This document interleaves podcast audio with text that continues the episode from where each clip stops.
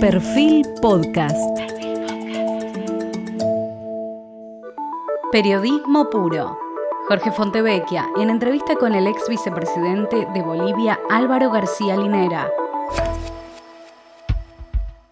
Buenas noches. Hoy estamos con Álvaro García Linera, quien fuera tres veces vicepresidente de Bolivia entre los años 2006 y 2019, acompañando entonces a Evo Morales es un intelectual, es docente, es investigador, autor de numerosos libros y ensayos de sociología y teoría social, que durante toda su trayectoria compatibilizó eh, esta elaboración teórica con la praxis concreta en el ejercicio del gobierno y de la política.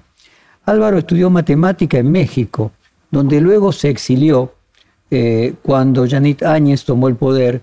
Él se formó en sociología, curiosamente, en la cárcel, para algunos fue el exégeta de Evo Morales quien definió el vínculo entre ambos como el de un toro blanco y un toro negro. García Lineras nació en una familia mestiza de clase media en Cochabamba el 19 de octubre de 1962. Comenzó a interesarse por la política durante la dictadura de Diego Banzer, esto fue en fines de los años 70, y apenas caído este régimen a los 17 años, eh, se animó a acercarse al bloque Aymara de la Paz, organizado por la Confederación Sindical Única de Trabajadores Campesinos de Bolivia, y poco después su interés por el vínculo entre la política y la etnicidad continuó en México, a, donde se trasladó para cursar una licenciatura en matemáticas en la Universidad Autónoma, y según sus palabras textuales, porque creía que las ciencias blandas las podía aprender solo. Allí, en el contexto de las campañas de solidaridad con los movimientos armados de Centroamérica, fue atraído por el debate sobre la cuestión étnica, en el caso de México era la maya, alentado por la guerrilla guatemalteca y según recuerda, inicia el pasaje de una orientación más filosófica, más abstracta, vinculada con el estudio del capital, la dialéctica de Hegel y la filosofía de Kant.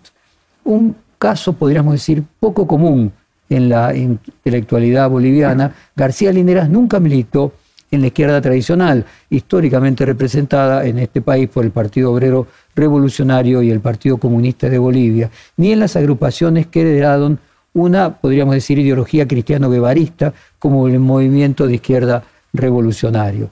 Es autor de muchísimos libros.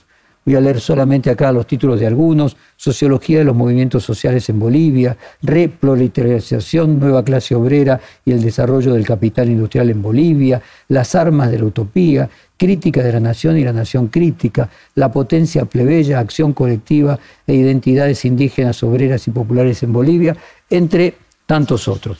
Quería agradecerle el tiempo que nos dedica Álvaro y comenzar preguntándole por un tema que en la Argentina tiene mucha actualidad, que es la relación entre un vicepresidente y un eh, presidente. Usted cuando fue eh, vicepresidente de Bolivia y en el momento de ser nombrado doctor honoris causa por una universidad argentina, la Universidad de La Rioja, se dijo de usted que era el referente teórico y político del gobierno de Evo Morales en Bolivia y en la Argentina el rol de la vicepresidenta lo ocupa otro referente político, Cristina Kirchner.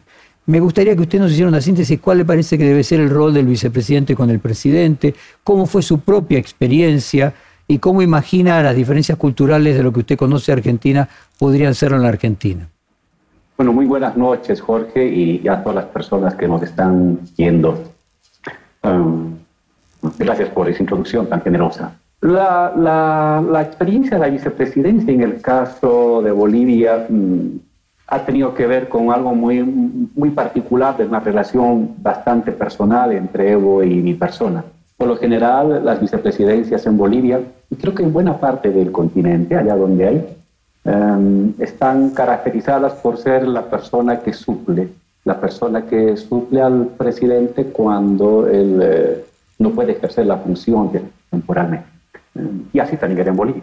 Sin embargo, eh, el momento en que cuando entramos con Evo al gobierno, él toma una decisión y yo también tomo una decisión en correspondencia de hacer eh, copartícipe de la gestión. Eh, Evo me hace copartícipe de la gestión, tanto en el Ejecutivo como en el Legislativo y en la gestión cotidiana.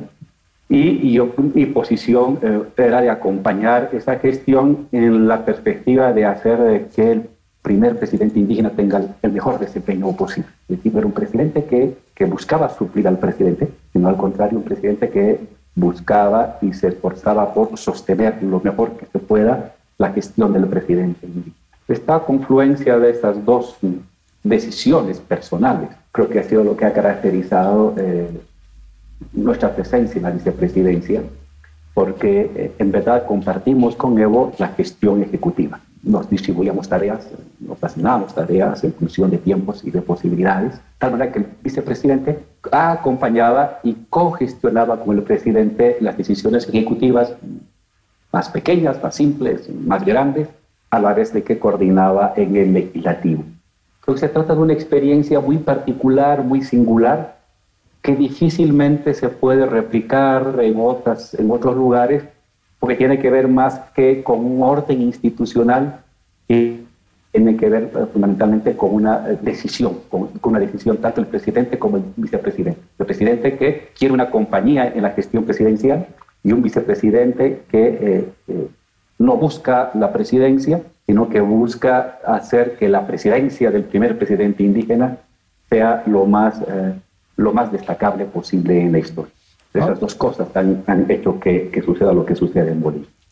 Álvaro, eh, Evo Morales cuando dio una entrevista a una radio argentina, dijo, le voy a leer textualmente, él dijo, aunque la derecha nos quiso enfrentar, nunca pudieron hacerlo. ¿Cómo fue eh, ese proceso de la derecha tratando de dividir al presidente de su vicepresidente? Lo que pasa que en el caso de Bolivia, Jorge, todo vicepresidente espera ser algún rato presidente. Esa ha sido la historia de, de la vida de los vicepresidentes, a la espera de ser algún rato presidente. Y el presidente, si bien elige a su fórmula de compañía vicepresidencial, siempre está cuidándose y precautelándose de su vicepresidente porque el vicepresidente está a la espera y en cierta manera aquí decimos serruchando al presidente para algún rato sustituirlo. En mi caso no, en mi caso este, no sucedió así.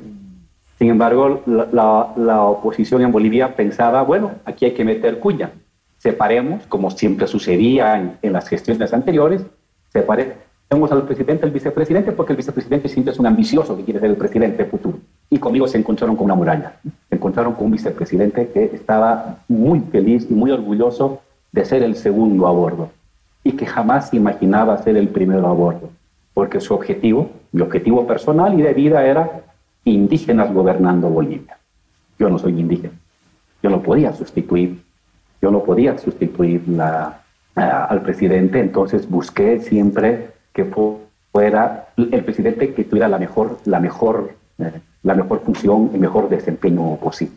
Eh, me, queda, me queda claro, Álvaro. Déjeme pues, pedirle si puede, aunque sea conjeturalmente, eh, respondernos la segunda parte de mi pregunta. En la Argentina usted sabe que es inversa la situación, es decir, quien es vicepresidente ya fue presidente dos veces, entonces se supone que esa eh, ambición, eh, por lo menos no se da en el mismo nivel de precedencia que se da en los casos que usted mencionaba de, Bolivia. ¿Cómo, ¿Cómo se imagina usted que se puede dar esa relación cuando ya quien es vicepresidente fue presidente y obviamente lo que tiene acumulado es una cuota de experiencia? Es una relación muy particular, eh, sin embargo, yo creo que la clave radica para una buena gestión, una gestión sana, Jorge, la comprensión de que el éxito de un gobierno es que le vaya bien al presidente. La clave eh, de una gestión y lo que uno puede hacer, ya sea con la experiencia que tiene o con la poca experiencia que tiene, es de que el proyecto se juega con que le vaya bien al presidente. Porque si le va bien al presidente en su gestión, eso también va a ser, va, va a ir en beneficio del propio vicepresidente o de la propia vicepresidenta tener el suficiente respeto para que las decisiones las tome el presidente, pero el presidente debe tener la suficiente lucidez para oír, para oír a personas que tienen más experiencia, para oír reflexiones, para compartir decisiones con la persona que le está en la gestión. Entonces, eh, yo creo que más que un tema de institucionalidad, es un tema de, de afinidades, de afinidades eh, personales, de, afinidades subjetivas de las personas que están en los cargos más importantes, que pueden convertir esta relación en algo fructífero y en algo virtuoso y no más bien en un escollo de la gestión gubernamental. ¿Cómo definiría usted la lealtad? ¿no? Usted sabe que el peronismo tiene el día de la lealtad, la lealtad ha sido siempre un valor eh, casualmente detrás del líder. El, sistema del peronismo pone mucho énfasis en, la, en que haya un líder y por lo tanto la, la lealtad a él. En su caso particular, ¿cómo podría explicar su propio concepto de lealtad? La lealtad es con el presidente, es con la idea, es con el pueblo. Tanto Evo como mi persona, Jorge, eh, venimos de las luchas sociales. Él del mundo sindical, del mundo sindical agrario, indígena, campesino, y de mi parte de las luchas primero guerrilleras con el mundo indígena en los años 90 en, en el altiplano Aymara, pero luego de involucramiento continuo con los las luchas obreras, luchas campesinas. Pues ambos hemos compartido este primer elemento básico que es este, conocimiento, con penetración y eh, con, con, la acción colectiva, con las luchas sociales. Este es un elemento que ha permitido como una, un acercamiento, una afinidad estratégica. Y luego, eh, la, la, en lo personal, como, como Álvaro García, que acompaña a Evo, la convicción firme que arrastro desde hace 40 años de que Bolivia tiene que ser gobernado por indígenas, que son la mayoría de mi patria, que son el núcleo de la nación, que son la fuerza más vital eh, de regeneración moral, de regeneración política, de regeneración organizativa de la, sociedad boliviana. Entonces, de mi parte no había la menor duda que quien tenía que tomar las decisiones, asumir eh, la gestión eran los indígenas. Y uno, como revolucionario, como socialista, acompañar que esa gestión sea lo más, lo más destacada posible. Entonces, no hubo por parte del vicepresidente de Evo la mínima, ni un átomo de, expectativa o de interés o de, o, de ambición de algún rato sustituir, porque eso era ir eh, en contra de mis propias convicciones. Jamás sustituir a los indígenas que están gobernando. Ellos tienen que gobernar, como los errores que corresponden de toda nueva experiencia. Entonces, esta, esta renuncia estructural a cualquier expectativa de ser presidente de mi parte eh, ayudó a un encuentro sincero, directo, puro con Evo para que podamos llevar adelante eh, eh, la gestión gubernamental. Y dígame, Álvaro, déjeme entrar ahora entonces en el tema de la ideología. Evo Morales dijo, es importante ser humanista, progresista, pero si se es antiimperialista, si no se es antiimperialista, no se es revolucionario. Nosotros hemos demostrado en los hechos nuestro antiimperialismo y eso nos ha permitido hacer los cambios. A mí me gustaría si usted nos puede explicar, por lo menos de su perspectiva, cuál es la diferencia entre ser progresista y ser antiimperialista.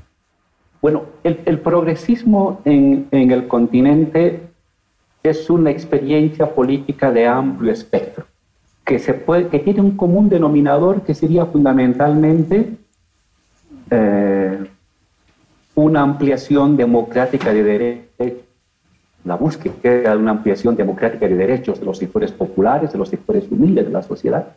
En segundo lugar, um, un nuevo papel protagónico del Estado en la economía y con ello el impulso de políticas post-neoliberales que vayan más allá del neoliberalismo que tanto daño había generado en el continente y todavía lo sigue haciendo en, parte del mundo.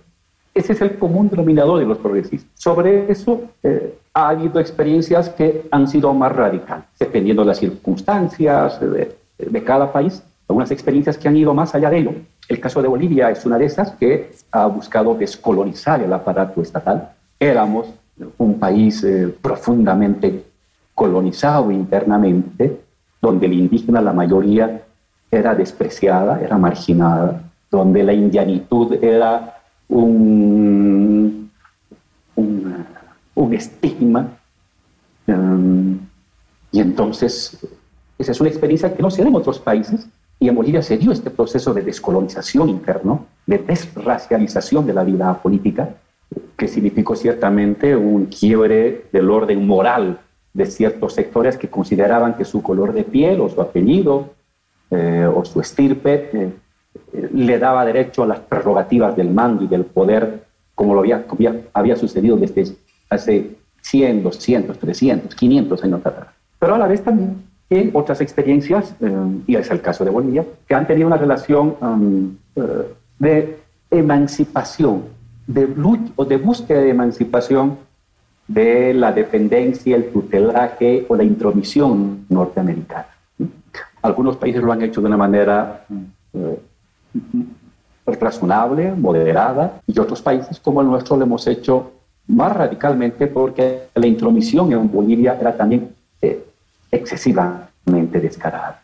En Bolivia los mandos militares eh, dependían de los, de los mandos militares norteamericanos.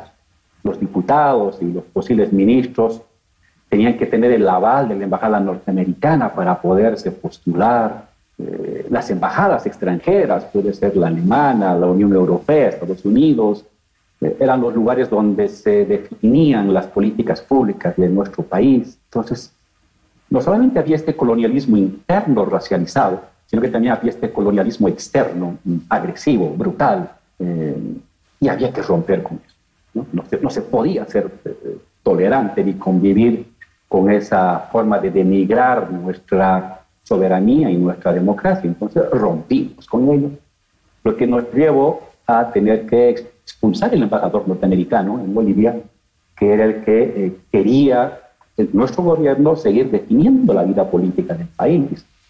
Quería darnos clases de democracia y de moral un país que no se caracteriza por tener la mejor democracia del mundo, lo acabamos de ver con el ataque de la gente al Capitolio, y donde presidentes que pierden en los votos ganan en los eh, eh, eh, en la estructura antirracistas y este, posiciones más moderadas que depende de las características de su país hasta posiciones un poco más radicales que ha sido, yo creo que el caso de Bolivia, que ha tenido que asumir este tipo de, experiencias. Bueno, volvemos del corte, estamos comenzando eh, sobre la diferencia entre ser antiimperialista y ser progresista.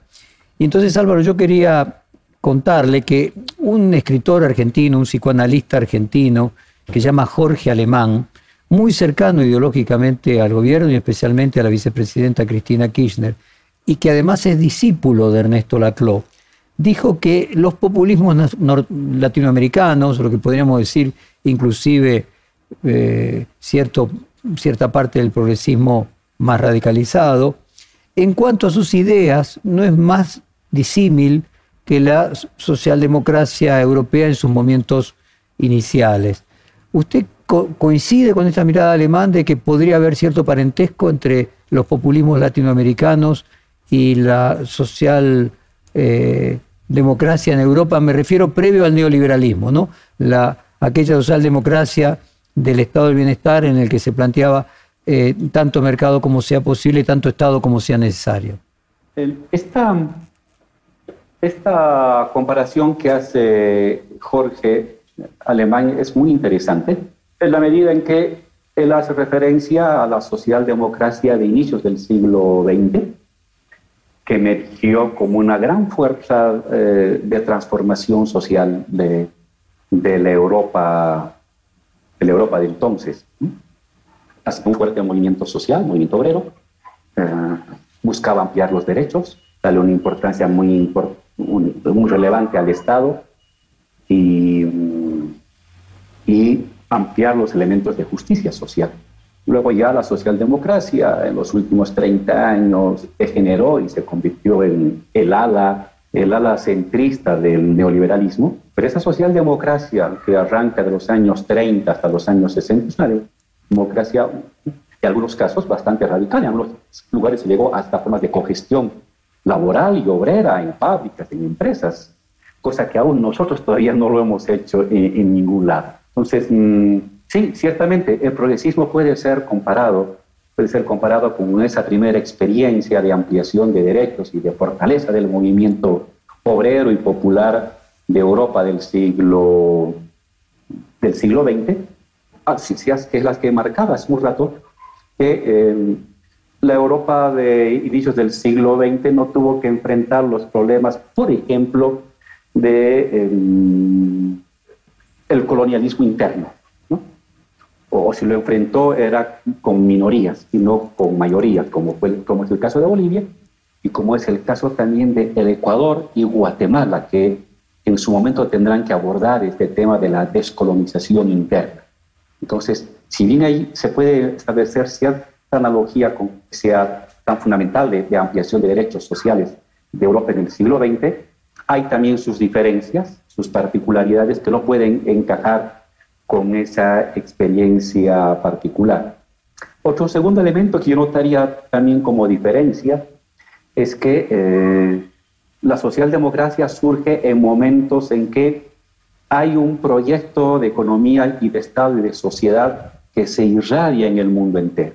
En América Latina siempre este, eh, eh, lo nacional popular, eh, en Estados Unidos el welfare state, en, en Europa el Estado social. Había en el mundo un horizonte compartido que duró hasta los años 70. La experiencia progresista continental no, está teniendo que inventar, está teniendo que inventar un nuevo horizonte porque em, el neoliberalismo entra en crisis y no se sabe a nivel cuál será, qué será lo que irá al neoliberalismo. Y entonces se intenta procesar, se intenta producir una nueva, una, una nueva organización de la sociedad con avances y retrocesos, eh, como experiencias todavía muy particulares. Y eso, es, eso ha sucedido con América Latina Está comenzando a suceder con Estados Unidos parcialmente, quizás algo así vaya a suceder con Alemania y España en los siguientes, en esta, en esta gestión de gobierno. Es decir, se está en una etapa de, de, elaboración de un nuevo proyecto de economía, Estado y sociedad que vaya a difundirse a nivel mundial. esa también es otra diferencia respecto a lo que, a lo que sucedió con la Europa y la socialdemocracia de inicios del siglo XX. Álvaro, eh, si usted tuviera que explicarle a extranjeros que no conocen el proceso de Bolivia, si el proceso del que usted fue vicepresidente y Evo presidente fue más socialdemócrata, aceptando esta calificación de socialdemócrata, la socialdemocracia previa a la aparición del neoliberalismo, si fue más socialdemócrata que marxista la experiencia boliviana, ¿usted diría que sí o, qué diferencias marcaría? Eh, diría que el marxismo no es un modelo de sociedad, no hay un modelo de Estado marxista ni un modelo de economía marxista. Um, en cambio, eh, en cierta manera la socialdemocracia sí se convirtió en un proyecto de economía, Estado y sociedad, eh, en el caso de Europa. Um, y eh, la influencia marxista en el caso boliviano, la influencia marxista en el caso boliviano, ha estado uh, marcada por la manera de entender, de, entender los procesos, de entender las fuerzas motrices eh, movilizadas, de entender los horizontes probables de, transformación social. Ahí estuvo la fuerte influencia marxista. Yo soy marxista eh, declarado y descarado desde que tengo 15 años. He sido vicepresidente y jamás he abjurado de de mi apego al marxismo. Y ha sido el marxismo el que me ha permitido entender y ayudar a articular lo indígena con lo obrero, que es también parte de algo muy singular en el caso de Bolivia, esta articulación del indígena y del obrero. Eh, pero en términos de, de, de, estructura societal que se ha construido, uno podría decir, sí, la experiencia boliviana ha tenido elementos que pueden encontrar analogía con la experiencia del estado de bienestar eh, europeo, en términos de ampliación de derechos, en términos de papel del Estado, en términos de distribución de la riqueza, pero en otras cosas ha buscado ir más allá que la experiencia social demócrata. Eh, ¿En qué terrenos? En particular, eh, en la desracialización de la gestión estatal, de las relaciones eh, sociales y económicas y políticas del país, mediante la incursión del indígena como sujeto de la hegemonía y de la dirección de la nación boliviana. Esto es algo novedoso que se distancia de la experiencia socialdemócrata eh, y la radicaliza. Y la segunda cosa ha sido la búsqueda de formas de una economía comunitaria que vayan más allá del capitalismo, que vayan más allá de la economía ah, neoliberal. Eso no lo experimentó la socialdemocracia europea, esta búsqueda de postcapitalismos. Mm, y creo que Bolivia ha hecho esfuerzos con dificultades, con avances y retrocesos, de buscar líneas de acción postcapitalistas apoyándose en las experiencias de las comunidades agrarias y campesinas indígenas en Bolivia en la perspectiva de formas de economía, de gestión de la economía, de gestión de lo social, aunque sea a nivel local, no a nivel nacional, sino a nivel local, de eh, tendencias o de líneas de acción postcapitalistas. En ese sentido, también creo que la experiencia boliviana eh, ha hecho esfuerzos por ir más allá, por radicalizar la propia experiencia socialdemócrata de inicios del siglo XX. Álvaro, déjeme leerle algo que usted mismo marcó eh, entre los progresistas y los matices. Le leo textualmente. Tienes desde miradas más moderadas que cumplen este mínimo común denominador y se quedan ahí, hasta progresismos más radicalizados que plantean protagonismo productivo del Estado mediante nacionalizaciones de determinados sectores estratégicos de la economía y movilización como modo de gestión de la administración del Estado. Eh, mi pregunta es si este matiz, esta diferencia, también es atribuible a las diferencias entre Arce y Evo Morales. Y yo diría que es una diferencia que tiene que ver con personalidades, pero fundamentalmente con momentos históricos, con momentos históricos. Mm, porque la experiencia de Evo, la gestión gubernamental de Evo, emerge y cabalga una gran movilización social. Procesos insurreccionales y, semi-insurreccionales que se dieron en Bolivia entre el año 2000 hasta el 2008. Y el gobierno de Evo está en medio de esos procesos de gran efervescencia y ruptura social eh, callejera, popular, plebeya, campesina, indígena. Y esto obligatoriamente ya establece una serie de radicalismos inevitables, porque se trata de ir con lo que la sociedad está haciendo. La segunda ola progresista que hoy está eh, en América Latina, la primera duró del año 1999 hasta el 2014, una contraola reaccionaria del 2015 al 2019 y una nueva oleada progresista del 2019 al 21, eh, con el triunfo de los gobiernos de México, Argentina, Bolivia, Perú, Honduras, Chile recientemente.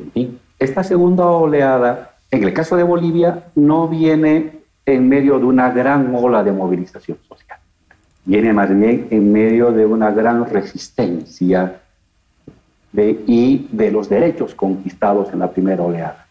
En cambio, la primera oleada era una, un lanzarse a la ampliación y a la invención y a la creación de nuevos derechos. Entonces, la sociedad está en momentos distintos. Y esta diferencia de la sociedad y también de las personalidades, por supuesto, pero en menor grado, son lo que define las características del gobierno de Luis Arce y también de esta segunda oleada progresista. Mm, el carácter moderado de, los líderes en esta segunda oleada progresista, eh, yo no lo reduciría meramente a un tema de temperamento de individualidad de los líderes, sino eh, también las sociedades están en una etapa como más, eh, más fría, menos movilizada. Por supuesto que saco de esto de, esta lectura de la segunda oleada aquellos países que recién están entrando a la primera oleada, que sería en el caso de, de Chile, por ejemplo, que sí, se trata de un gobierno que está entrando en medio de una gran movilización social, gigantesca movilización social que se ha visto en 2019 y se ha vuelto a repetir en 2020 eh, y ahora electoralmente. Entonces ahí veremos qué sucede con el gobierno de Gabriel Boric pero en las otras experiencias, México, Argentina, Honduras, este, Bolivia, son gobiernos progresistas que no están en medio de una gran efervescencia popular, en medio de un gran ascenso popular que obliga a los gobiernos a tomar grandes decisiones y a eh, tomar eh, una serie de, actos de gestión de gobierno más radicales. Álvaro, creo que usted sabe en esta misma serie de entrevistas, el primer reportaje que se le hizo a Alberto Fernández siendo presidente, él sorprendió diciendo que él se autopercibía socialdemócrata, ¿no? que algo que para los peronistas no es lo más eh, natural. Eh, y bueno, y obviamente usted está muy al tanto de todo lo que hizo para ayudar a la salida de Evo Morales eh, hacia, hacia México el exilio luego en la Argentina. Ahora, ¿qué rol desde su perspectiva ocupó el gobierno argentino durante el momento en que Janine Áñez asume hasta la llegada de, nuevamente de las elecciones y el cambio gubernamental. ¿Cuál es, a su juicio, podríamos decir, en qué fue artífice Argentina y el presidente Fernández de este regreso de Evo Morales y del partido de Evo Morales al gobierno?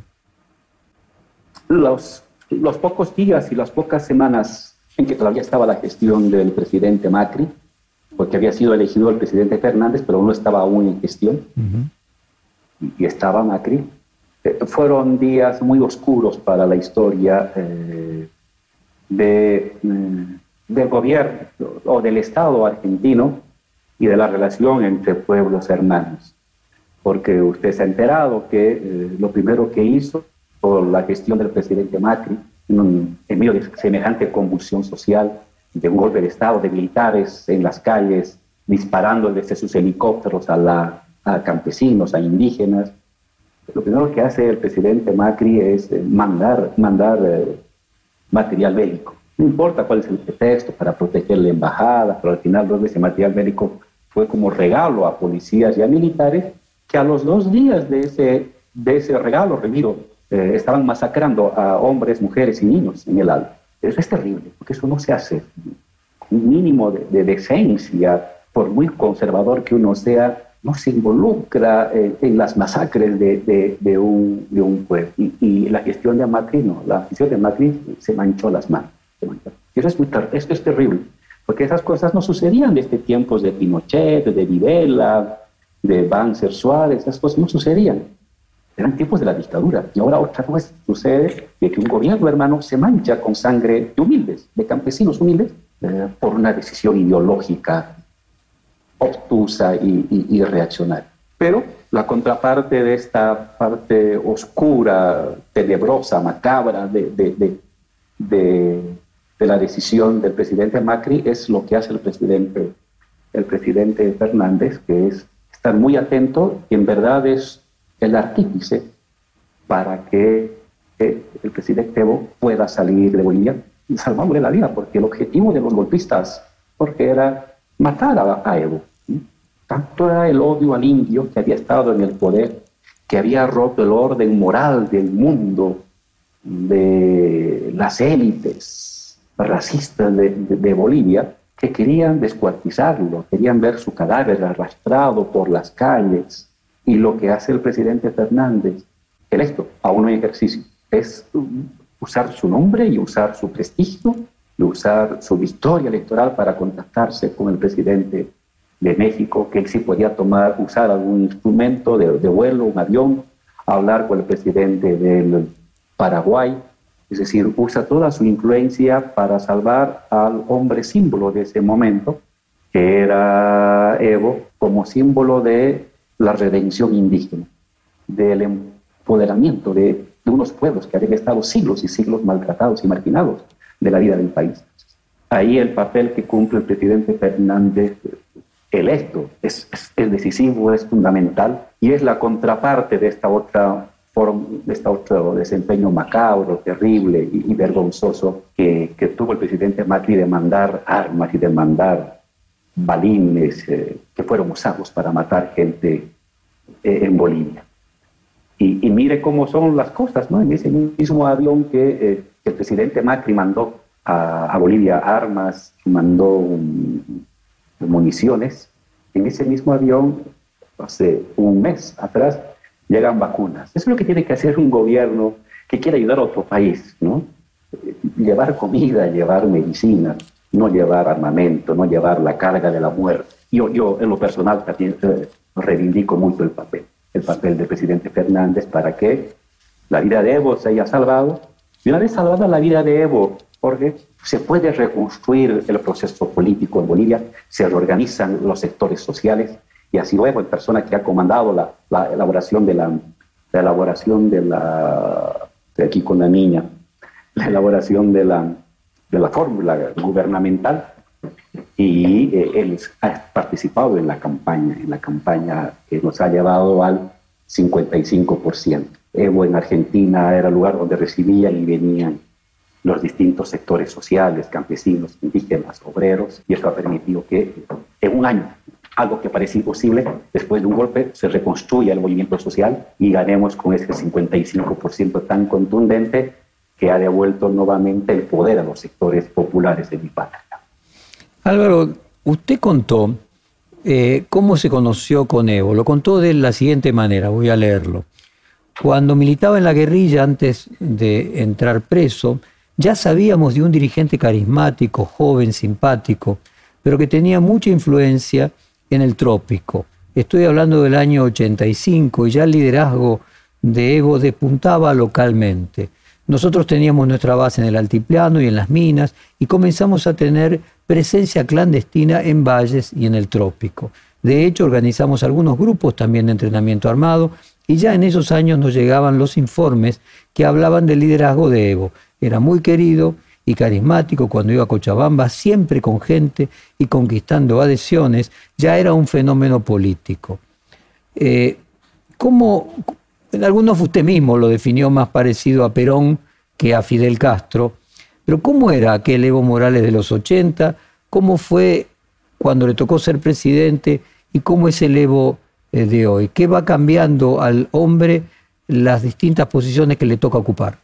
Una de las virtudes que la sociedad supo reconocer en Evo desde que era, Evo era muy joven, un líder campesino, vio su capacidad de articular, esa devoción por unir a lo popular. Usted sabe que por definición lo popular es fragmentado. Las clases subalternas son subalternas porque están fragmentadas. Son mayoritarias demográficamente, pero políticamente son minoritarias, siempre están en desventaja, siempre pierden, siempre padecen, porque están fragmentadas, porque se fragmentan por, sectores, por ideología, por religión, por región. Y esa es eso es lo que garantiza el calvario permanente de lo popular en nuestra sociedad.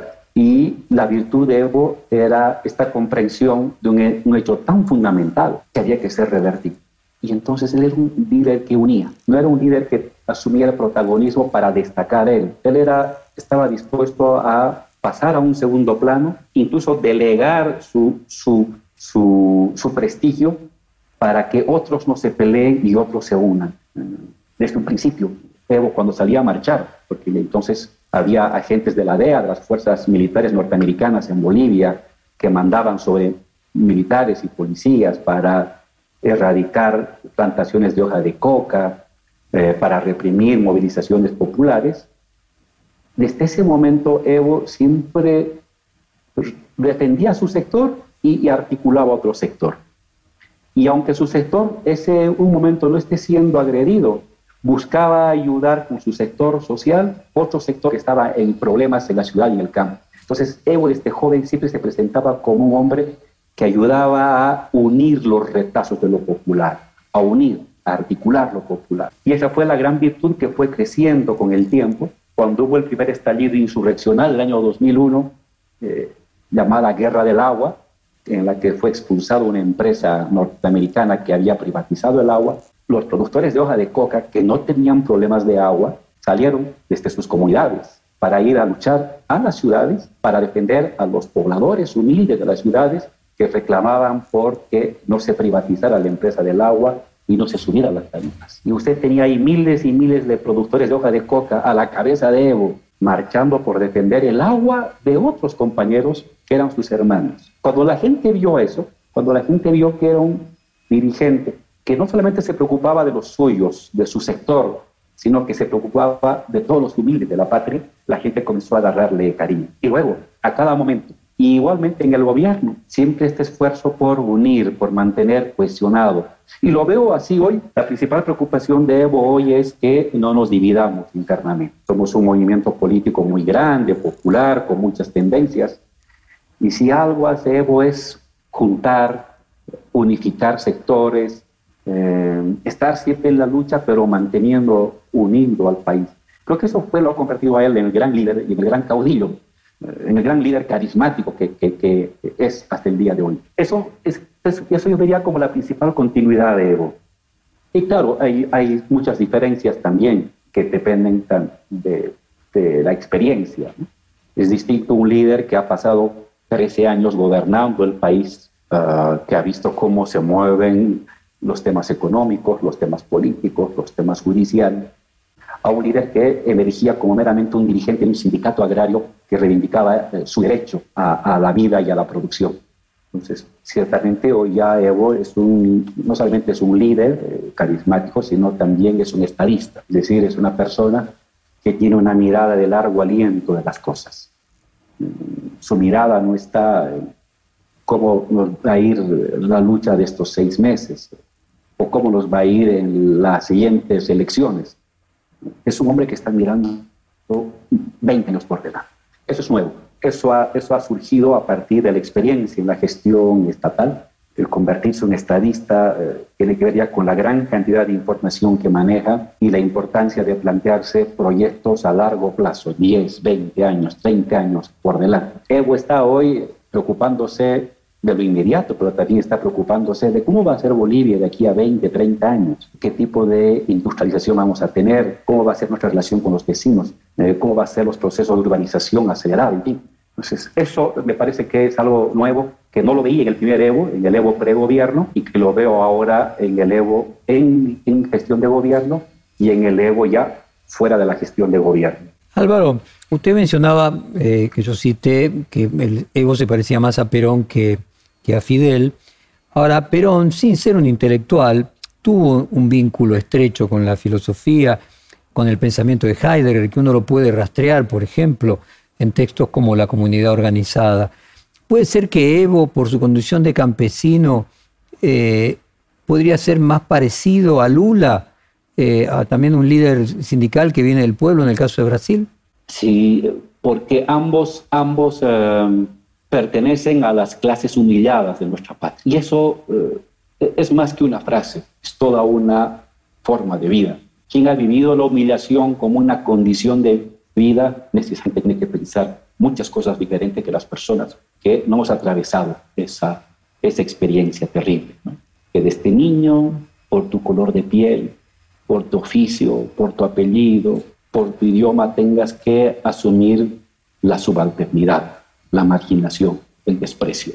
Eso te, te abre una serie de, de aparatos cognitivos que otras personas no lo podemos hacer por mucho de que leamos eh, mil libros o dos libros. Es un tema que está en los poros de la experiencia cotidiana. Entonces, yo creo que en ese sentido Lula, obrero, igual clase subalterna, explotada, marginada, despreciada, Evo, campesino, indígena, doblemente despreciado, comparten ahí, en el, llevan en el cuerpo toda una, una experiencia histórica eh, inigualable que ha ayudado a que sean ellos eh, los grandes líderes carismáticos de sus respectivos países.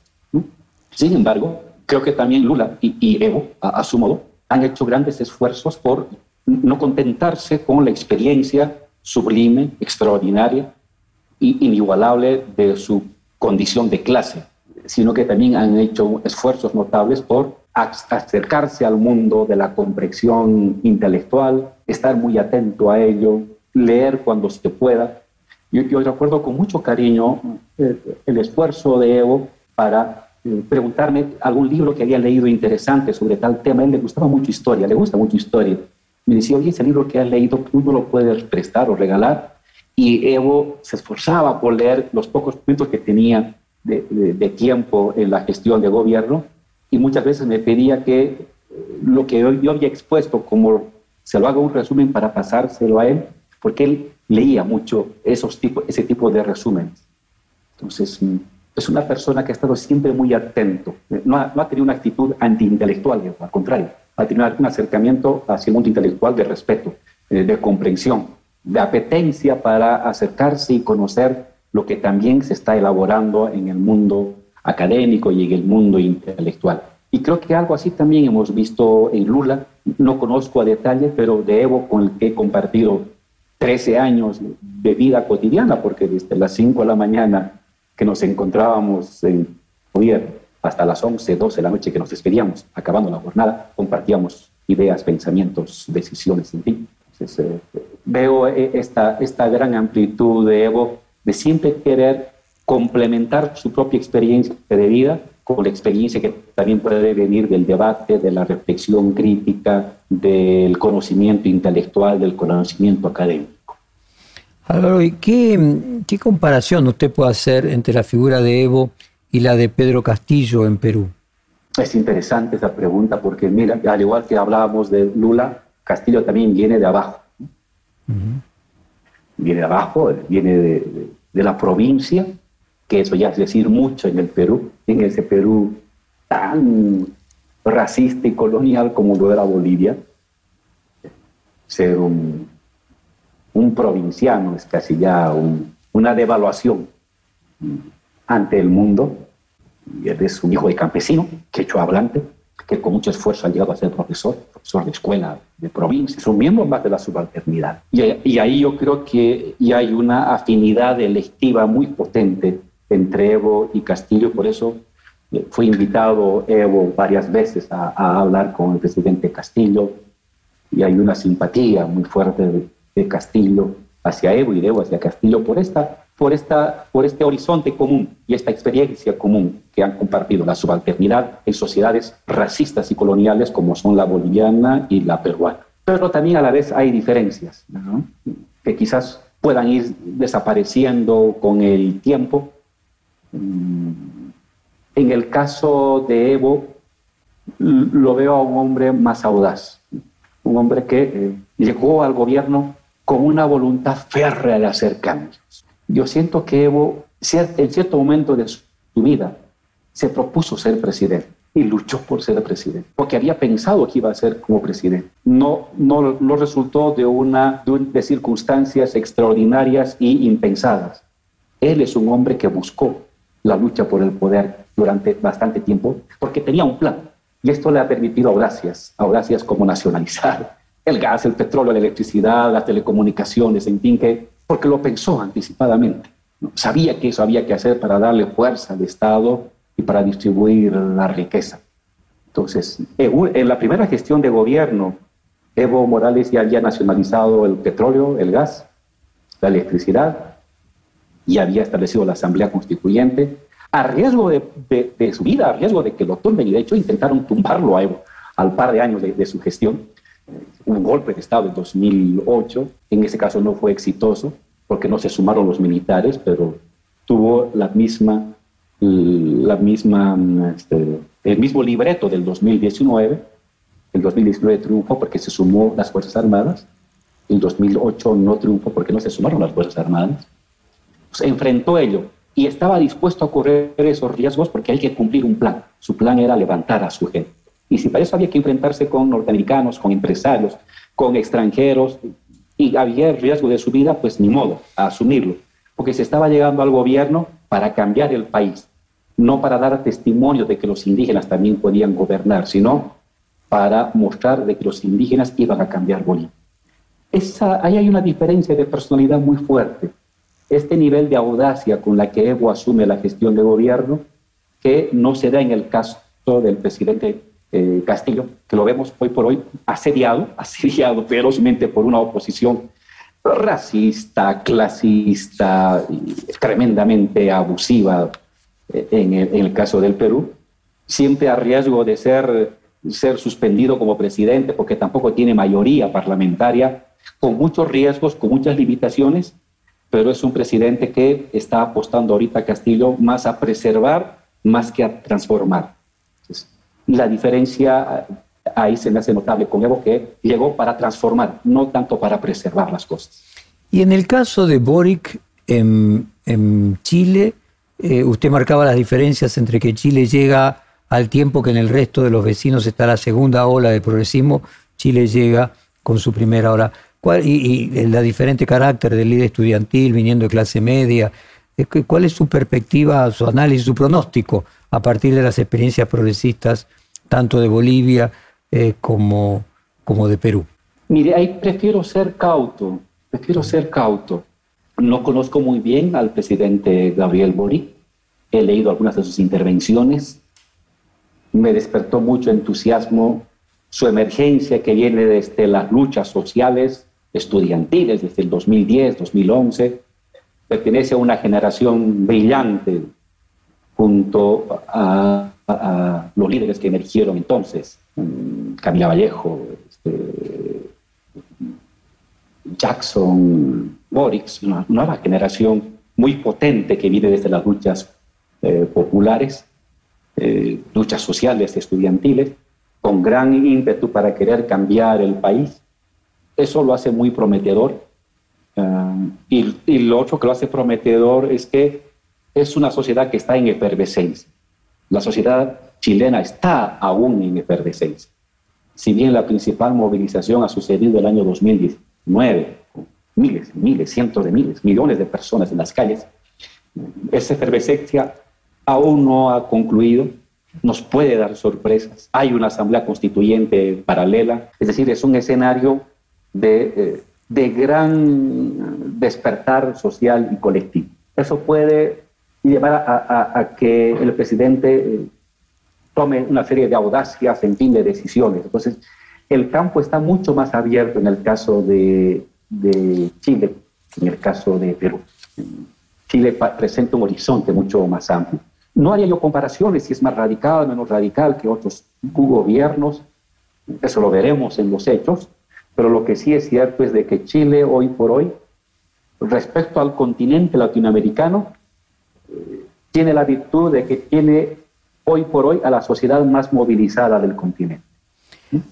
Álvaro. Y eso, y eso va, pues, abre un abanico de muchas opciones que habrá que esperar cómo se des Álvaro, ¿cómo es, cómo es hoy eh, la relación eh, entre Evo y Luis Arce? ¿Cuál es incluso su propio nivel de diálogo eh, con, Luis Arce? ¿Cómo imagina que funciona Evo Morales? Yo le hacía la pregunta al comienzo del reportaje de la situación argentina. si bien Evo no no, no es vicepresidente de Arce, pero bueno, la relación de haber sido presidente y, ser la persona más popular, en cierto sentido, se parecen con la de Cristina Kirchner y Alberto Fernández. ¿Cómo es hoy esa relación de Evo con, con el presidente de Bolivia y si hubiera alguna también la suya? Este es un tema muy interesante y muy complicado, porque tiene una cabeza de gobierno, presidente Luis Arce, que ganó con el 55% del voto, una victoria transparente, legítima, de él y su vicepresidente, compañero David, cabeza de una alianza de movimientos sociales, porque el, el MAS, Movimiento al Socialismo, es una confederación flexible y negociada de movimientos y actores colectivos. No es tanto un partido, tiene muy poco de partido y tiene más de confederación de organizaciones sociales. Y tiene usted al líder carismático, de esos que surgen cada 50 años en la vida de un país, que es Evo Morales, líder carismático. Es un, libro, un líder que, que despierta las emociones de la gente. En la última movilización aquí en La Paz se movilizaron, en diciembre se movilizaron, no sé, medio millón de personas, casi un millón de personas. Y la gente venía a saludar, venía a saludar a su papá, venía a saludar a Evo y venía con llanto. Y cuando alguien te dice que eres parte de su familia, te dice, vengo a ver a mi papá, es que está incorporado, está incorporado en la sangre. Esa es la relación emotiva que hay entre Evo y, la gente del pueblo, que no lo tiene nadie, ¿no? no lo tiene nadie, no lo tiene ningún otro líder social en Bolivia. ¿Tiene usted eso? ¿Tiene usted haya un líder carismático en ejercicio de sus funciones y encima presidente del instrumento político de los sindicatos? no ha sido fácil ir encontrando una convivencia entre esas fuerzas, presidencia legítima, gubernamental, que toma las decisiones, y líder carismático que preside las organizaciones sociales. Ha sido complicado y ha ido siendo por prueba y error, prueba y error. A veces desencuentros, a veces Evo ah, pensando que todavía puede actuar como presidente cuando ya no lo es. Eh, a veces Luis, el presidente Luis, tomando ciertas decisiones sin previamente haber acordado, consultado con el líder de las organizaciones sociales, pero luego poco a poco esas, esas, mm, esas asperezas necesarias, normales en un proceso tan rico, tan potente como el boliviano, han ido ya encontrando un cauce. Y yo creo que ahora estamos ya ante un momento de eh, regularidad. Hay un presidente del Estado que toma decisiones ejecutivas, gubernamentales, eh, con total autonomía, y hay un líder social que en momentos específicos, no para toma de decisiones regular, cotidianas del Estado, del gobierno, sino para cosas más de largo plazo, se reúne, se reúne con el presidente y los sectores sociales y se va creando una relación de, este, de jerarquía y de coordinación. Uno es el poder político, gubernamental, la presidencia, y otro es el poder social. Y entre ambos no hay una competencia, como a veces sucedió al principio, sino que hay una coordinación más o menos regulada cada 15 días, cada mes. Y entonces creo que hemos inventado nuestro propio método boliviano de coordinación entre eh, estructura gubernamental presidencial y eh, liderazgo social. Mm, y en, en, mi caso, en mi caso personal, yo lo que hago es mantener una relación con el compañero Evo, con el presidente Evo, regularmente en torno a ciertos temas de formación política que queremos llevar y con el presidente Luis, a quien respetamos mucho y a quien apoyamos mucho, breves encuentros o mensajes sobre algún tipo de tema que, que pudiera ayudar a la gestión. Esa es la manera en que estamos encontrando uh, cómo apuntalar nuestro proceso.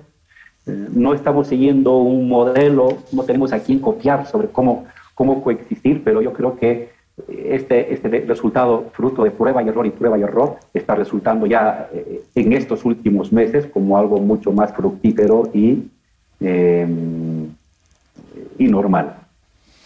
Álvaro, usted fue guerrillero eh, en Bolivia y eh, me gustaría, si nos podría traducir para los argentinos, ¿qué rol ocupa el pensamiento de eh, una, figura como Ernesto Che Guevara en el pensamiento del MAS en Bolivia?